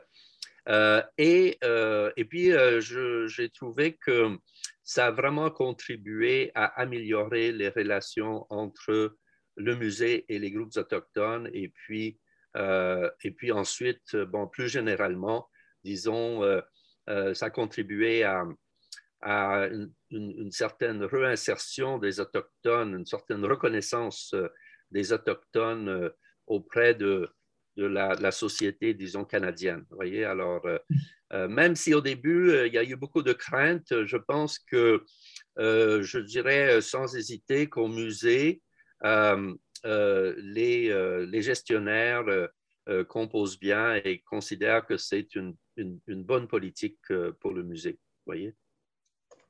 Merci beaucoup. Est-ce que mes, collègues du musée Rwanda ont envie de réagir euh, ou de, prolonger peut-être ce qui a été dit? Euh, non. Alors moi, depuis que je suis arrivée, je n'ai pas participé à, un dossier de, rapatriement. Je sais juste mhm. qu'on on a plusieurs, euh, plusieurs peut-être dossiers et qu'on va travailler en collaboration avec le bureau du Mathieu comme comme on le fait à chaque fois, effectivement, pour tout ce qui est recherche historique et, euh, création de ce dossier-là. Voilà. On a quand même un énorme dossier en cours. Il faut dire que là, il a été mis de côté, mais en fait, il y a des centaines de boîtes de collections archéologiques provenant du territoire Wayanda, donc euh, qui est d'appartenance aussi euh, iroquoienne Huron-Wendat. Donc, le projet est avec le gouvernement de l'Ontario qui ont signé une lettre d'intention mais le défi est de taille que nous n'avons pas encore les espaces pour accueillir adéquatement une centaine de boîtes de collection. Un traitement qui va demander aussi euh, des ressources, euh, autant physiques qu'humaines. Donc, euh, on a également mis sur la table un projet de construction d'une nouvelle réserve. Et l'objectif serait d'en faire un complexe de recherche avec les archives de la nation aussi donc, euh, ce serait euh, une réserve euh, d'artefacts et de documents. Peut-être même un centre de diffusion de l'artisanat au premier étage. L'objectif serait que ce centre soit accessible également aux, chercheurs, au public en partie, avec des espaces dédiés qui nous permettraient de sortir tout en les protégeant certains artefacts lorsqu'il y a des demandes particulières, etc. Donc, un très beau projet qui est en, en cours, un pas à la fois. Peut-être, euh, Christian, juste peut-être un petit PS euh, qui n'est non sans intérêt. Euh, il y a eu aussi un autre effet bénéfique de ces recherches qui ont été faites par les, musées sur les objets rapatriés, parce qu'en faisant ces recherches, on a découvert que lors des confiscations des objets de potelage, par exemple, qui contenaient des centaines et voire des milliers d'objets, il y a eu tout un trafic par les agents qui, ont vendu, qui ont vendu à des collectionneurs privés visiblement vendus à des collectionneurs privés ou peut-être donnés, je ne sais pas, des objets qu'on retrouve maintenant dans des musées en Écosse, aux États-Unis, en Angleterre, en Autriche, vous voyez, et qui qui proviennent de ces, euh, de ces confiscations, parce qu'il y a des inventaires qui ont été faits, vous savez, à l'époque. Mm. Et en revoyant les inventaires, ben, finalement, on s'est rendu compte qu'il y avait un certain nombre d'objets qui n'étaient plus dans les collections du musée. Et euh, on, on en a déduit, étant donné qu'on les a retrouvés ailleurs, que euh, avant d'être déposés au musée, ces objets avaient, avaient, avaient, disons, fait l'objet d'un certain trafic, entre guillemets. Ouais. On a quand même la chaise également, nous, euh, code rapatriement intéressant, qui avait effectivement, un peu comme Laurier le mentionne, M. Turgeon, euh, c'est une chaise qui a appartenu à une grande famille euh, qui n'a pas toujours cédé les biens de façon à les rapatrier, justement, mais avec le dernier exemple de cette chaise qui est brodée au poil d'orignal par la communauté, une chaise d'inspiration victorienne, si on veut, une très belle chaise, mais bon, dont il peut y avoir plusieurs autres exemplaires. Et la spécificité vient du fait qu'elle a été brodée ici par la nation. Ensuite, elle a eu sa vie de, de chaise. Elle a été achetée par la famille Dundas, qui a acheté également plusieurs autres biens euh, d'appartenance Première Nation. Ils les ont par la suite vendus à des collectionneurs. Et pour cette chaise spécifique, ils ont euh, fait une très belle démarche de retour vers la communauté. Et euh, on a même négocié avec eux. Ils sont prêts à, améliorer les conditions d'accès pour nous. Donc, le coût de vente qui était évalué pour la chaise parce que l'objectif ici est vraiment qu'elle retourne dans sa communauté d'origine. Donc, on, parle d'un geste très apprécié de notre part. Euh, un, bel exemple qui montre aussi que certaines mentalités changent en matière euh, de, respect euh, des institutions. Merci beaucoup. Alors, je, je, ne veux pas monopoliser la parole, mais je crois qu'il n'y a pas d'autres il n'y a pas d'autres questions pour le moment, donc j'ai peut-être envie d'en poser encore. Il y a une question, en fait, Christian, qui a été posée. Ah, parce que je ne l'ai pas vue, pardon. Oui, oui, je, je oui, alors effectivement, une question de Julia et Tournay-Lemay. Merci pour ces contributions. Une question pour vous, Laurier Turgeon. Vous mentionniez tout à l'heure euh, que dans les années 1990, le musée n'avait que trois autochtones. Qu'en est-il aujourd'hui, notamment pour les postes de, décision, pour les postes décisifs? Et par ailleurs, est-ce qu'il y a des comités autochtones fixes ou réguliers qui conseillent les conservateurs et les conservatrices pour les expositions récentes? Et si oui, depuis quand? Euh, Oui, bien, merci encore pour euh, cette question. Je dirais que, bon, il y a eu des progrès, mais euh, qui demeurent timides. Euh, je peux dire qu'il il y a actuellement sur le conseil d'administration qui comprend 10 membres, il y a un autochtone hein, qui, siège sur le conseil d'administration et qui, bon, défend, enfin, défend bien euh, les, les, intérêts des Autochtones. Et euh, je sens qu'il y a euh, un grand, une grande sensibilité envers ces prises de position. Alors, le, mm. les membres du Conseil sont vraiment à l'écoute, même si c'est juste un, un, une, un, Autochtone sur dix. il est quand même très respecté et très écouté. Donc, donc je, je, suis heureux de, de, pouvoir vous dire ça. pour ce qui est du musée lui-même, dans la haute direction, non. Euh, il n'y a pas d'Autochtones. Euh, je trouve ça personnellement malheureux. Je, je, pense que euh, je pense qu'il y a eu le recrutement pour un PDG et puis disons que au conseil d'administration, on a, on, a, on a comme exprimé le désir de considérer éventuellement un autochtone pour diriger le musée, ce qui serait une première. Euh, mais bon, euh, là, actuellement, on est en, recrutement, alors on ne sait pas si ça va se faire, mais, il y a quand même plus d'Autochtones maintenant qui euh, s'occupent des collections autochtones. Alors ça, c'est très positive. Jonathan Lenné, justement, qui maintenant, qui, est, est, originaire de la nation Euro-Wendat, a été embauché à travailler pendant une dizaine d'années au musée pour s'occuper des collections, des collections autochtones, notamment des collections ethnographiques. Et euh, bon, malheureusement, il a quitté pour aller dans un autre musée, au musée McCord, parce que je pense qu'on lui offrait des, conditions plus intéressantes. Enfin, je ne sais pas, mais, mais mais il a quand même euh, été remplacé par d'autres personnes. Donc, euh, euh, il y a là une, réelle volonté de, de, donner des postes à des, à des gens provenant des, des communautés autochtones pour s'occuper des, pour s'occuper des, des, collections autochtones. Mm. Alors, je ne peux pas dire exactement combien il y en a actuellement au moment où on se parle, mais mais je sais qu'il y a eu une, augmentation, mais euh, je pense qu'il y, a encore, euh, il y a encore du travail à faire de ce côté-là. Moi, je, je, peux vous dire que je milite euh, en cette faveur parce que, je veux dire, c'est mieux pour tout le monde, y compris les connaissances sur les objets, parce que les Autochtones ont une, une perspective. Sur ces collections qui sont souvent très, très complémentaires à celles des, des chercheurs, disons. Euh, puis maintenant, il y a de plus en plus d'Autochtones qui ont, la, qui ont, les, qui ont les, formations en recherche et donc qui sont mm. tout à fait à même d'apporter la, la, perspective scientifique autant que culturelle, je dirais. Alors, euh, euh, voilà, donc... ah oui, puis pour les comités, c'est vrai que maintenant, bon, ben, c'est sûr que ça, c'est, je trouve très encourageant. c'est que maintenant, on ne fait plus d'expositions sans avoir un comité, euh, un comité euh, autochtone qui est consulté régulièrement, qui approuve les différentes étapes euh, de l'élaboration de l'exposition, je dirais, de, depuis, les, depuis le développement du concept jusqu'à la, jusqu'à la, jusqu'au design. Hein.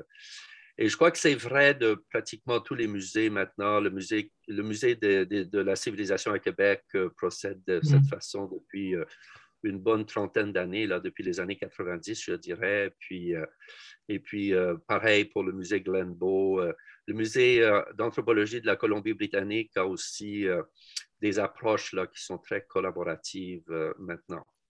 Alors, voilà. Merci beaucoup. Il y a une question qui est arrivée entre-temps de Madame Delobel sur le musée, justement, et sur la, pertinence ou les raisons pour lesquelles le musée est apparu comme un enjeu euh, vraiment important pour les communautés autochtones. Est-ce que d'autres modèles de conservation ou de valorisation du patrimoine euh, ont été envisagés et ou est-ce que le musée s'est imposé comme une évidence en fait?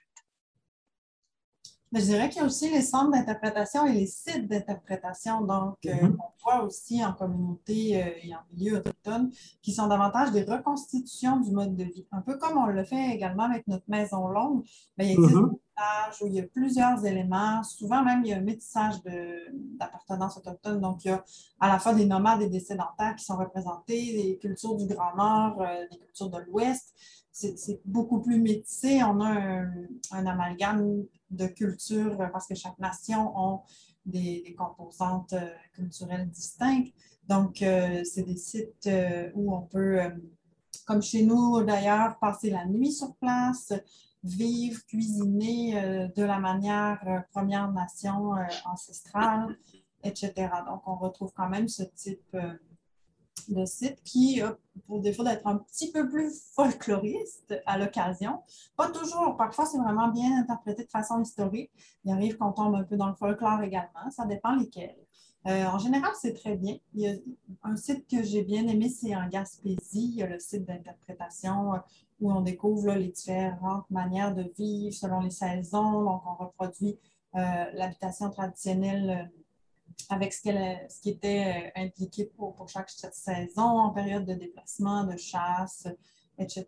Donc, c'est des belles occasions de, comprendre euh, la vie euh, à cette époque de la culture. Peut-être juste pour ajouter à ce que disait Valérie, c'est une très bonne question. Hein, parce que je me suis souvent posé cette question moi-même, et puis sans avoir de, réponse euh, vraiment toute faite, là, mais, euh, ce, que j'ai constaté, c'est que euh, ben, il faut dire que le musée c'est quand même un peu imposé depuis, je ne sais pas, un siècle, et surtout depuis les dernières 50 années, comme, comme une, une, institution culturelle de référence. Je veux dire, le nombre de mm. musées au Canada a augmenté de façon presque exponentielle, et donc, donc c'est devenu une référence. Alors, je pense que les, Autochtones qui avaient déjà d'autres types, d'autres façons d'exposer leur culture, euh, se sont ralliés pour, euh, pour euh, se faire reconnaître, pour participer à ce mouvement quasi mondial, je dirais, mm. et pour euh, faire connaître leur culture au sein de cette institution. Hein. Euh, mais ce que il y a beaucoup d'originalité dans les musées autochtones. Valérie en a souligné plusieurs. Euh, mais il y a une chose, par exemple, que, qui a été développée au musée Euro-Wendat et qui est aussi qui a, été développée avec beaucoup de succès au musée of the American Indian à Washington, c'est la cuisine, hein, la cuisine autochtone. Mm. il y a eu des gros efforts pour valoriser la cuisine autochtone en créant des restaurants dans le musée. Hein. Donc, euh, c'est pas, euh, c'est pas, on ne fait pas juste exposer des livres de cuisine ou des plats, mais on, fait, on, propose, euh, on propose des plats, des mets autochtones faits par des cuisiniers autochtones. Et par exemple, La Traite, le restaurant à Wendake, a, beaucoup de succès. et c'est aussi une façon de, connaître, de, faire connaître et puis de partager la culture avec, euh, toutes sortes de gens. Euh, puis bon, il y a les activités, en fait, les, les powwows, par exemple, euh, qui sont les, fêtes ou les fêtes traditionnelles autochtones, qui ont aussi beaucoup de succès à Wendake. Comme ailleurs. alors, bon, je, dirais, euh, je dirais ça. Mais la cuisine, c'est important parce que la cuisine a été euh, marquée très négativement euh, pendant la période coloniale. Hein. alors, c'est alors, alors une façon de, faire reconnaître la cuisine et puis par la cuisine de faire reconnaître finalement les traits distinctifs des cultures autochtones. Euh, une cuisine d'ailleurs que je trouve vraiment extraordinaire. Hein. on découvre toutes sortes de nouvelles saveurs euh, euh, très liées aux odeurs et puis locales. Hein. Ils, exploitent beaucoup les produits locaux. Merci. Alors, j'aurais peut-être une dernière question, mais qui est en, lien en fait avec ce que tu viens de dire, puisqu'on a quitté le, domaine de la gestion stricte des collections et des objets pour parler finalement de patrimoine culturel immatériel. Moi, j'ai eu la possibilité et la chance de suivre, euh, il y a maintenant plus de dix ans, en fait, les, les débuts euh, de la mise en politique du patrimoine culturel immatériel au Québec, avec la nouvelle loi, notamment prise il y a maintenant quelques années, qui inclut de plein droit le patrimoine culturel immatériel dans la définition du patrimoine euh, au Québec.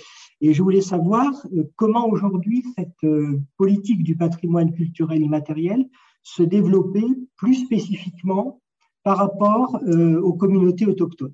Mais c'est peut-être un vaste sujet qui pourrait faire l'objet d'une séance de séminaire à part entière. Alors on va juste l'esquisser pour aujourd'hui.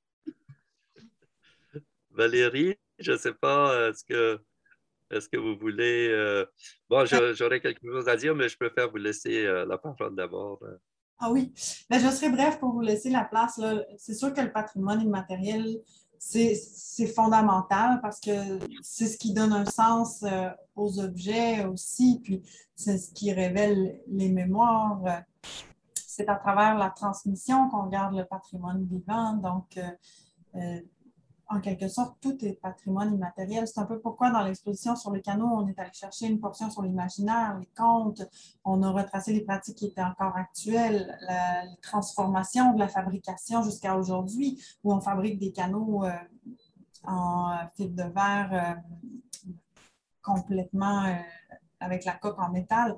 Mais tout ça, toute la transformation est un patrimoine immatériel euh, un patrimoine technique aussi. Euh, donc, euh, c'est très important, d'autant plus en milieu Première Nation, où beaucoup de transmissions s'effectuent de manière orale.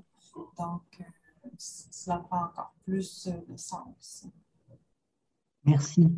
Oui, peut-être, bon, juste pour, ajouter à ce que Valérie vient de dire, euh, je dirais que quand la, la, Convention de l'UNESCO euh, a été euh, adoptée et puis que le Québec a commencé à, étudier bon, l'opportunité d'inclure le, patrimoine culturel immatériel dans sa politique culturelle, bon, moi j'avais senti une certaine réticence de, certains groupes autochtones, parce que, bon, je ne les ai pas tous consultés, là, mais, euh, une certaine réticence parce que, bon, la crainte, c'était que, euh, oui, euh, on a un patrimoine culturel immatériel qui est, riche, important, etc., mais il y avait la crainte que cette politique allait conduire à une sorte d'appropriation. encore à une appropriation par les Euro-Canadiens de, de leur patrimoine immatériel pour le mettre dans leur musée, etc. Euh, mais petit à petit, euh, euh, quand ils, ont, ils se sont rendus compte de l'esprit de la Convention qui mettait beaucoup l'accent sur les communautés, sur mmh. l'approche bottom-up, pour parler en bon franglais, ben, ils ont progressivement été sensibilisés. Et puis, je dirais que maintenant, c'est quelque chose qui les intéresse beaucoup et, et euh, même euh, quand on avait organisé le colloque ici en 2016, euh, Ghislain Picard, qui est le représentant des Premières Nations du Québec, avait déclaré officiellement que eux, pour eux, c'était important et qu'ils soutenaient, qu'ils soutenaient que le Canada signe la Convention, parce que le Canada n'a toujours pas signé la Convention oui, de 2003. J'espère ça viendra. Hein. oui, alors, donc lui a déclaré officiellement que les peuples autochtones du Québec la soutenaient. Et puis depuis, je pense qu'il y a eu, euh, euh, il y a eu des, euh, des, enfin, disons, des avancées. les Autochtones ont eu l'occasion de se prononcer. C'est sûr que pour eux, ce n'est pas une priorité. Je veux dire, ils ont, il y a beaucoup plus de, il y a beaucoup des enjeux au niveau de la santé, de l'intégration économique et sociale, beaucoup plus importants que le patrimoine culturel et matériel. Mais, mais il n'en pas moins que euh, je dirais qu'ils sont, euh, ils ont, euh, comme on dit ici, embarqué. Et puis maintenant, mhm. lorsqu'ils ont l'occasion, ils, ils font la, ils en parlent au gouvernement canadien. La preuve, c'est qu'il y a actuellement au Canada une, une, enquête qui est faite par le gouvernement sur le PCI au Canada. Donc, ah ça, c'est tout nouveau. Ouais, c'est juste depuis cette année. Alors, généralement, quand les gouvernements commencent à, à se renseigner sur une question comme ça par une enquête nationale, ben, ça veut dire qu'ils ont, euh, ils ont un certain intérêt pour la chose. Bon, bien, je pense que j'espère que ça aboutira. Écoutez, euh, merci.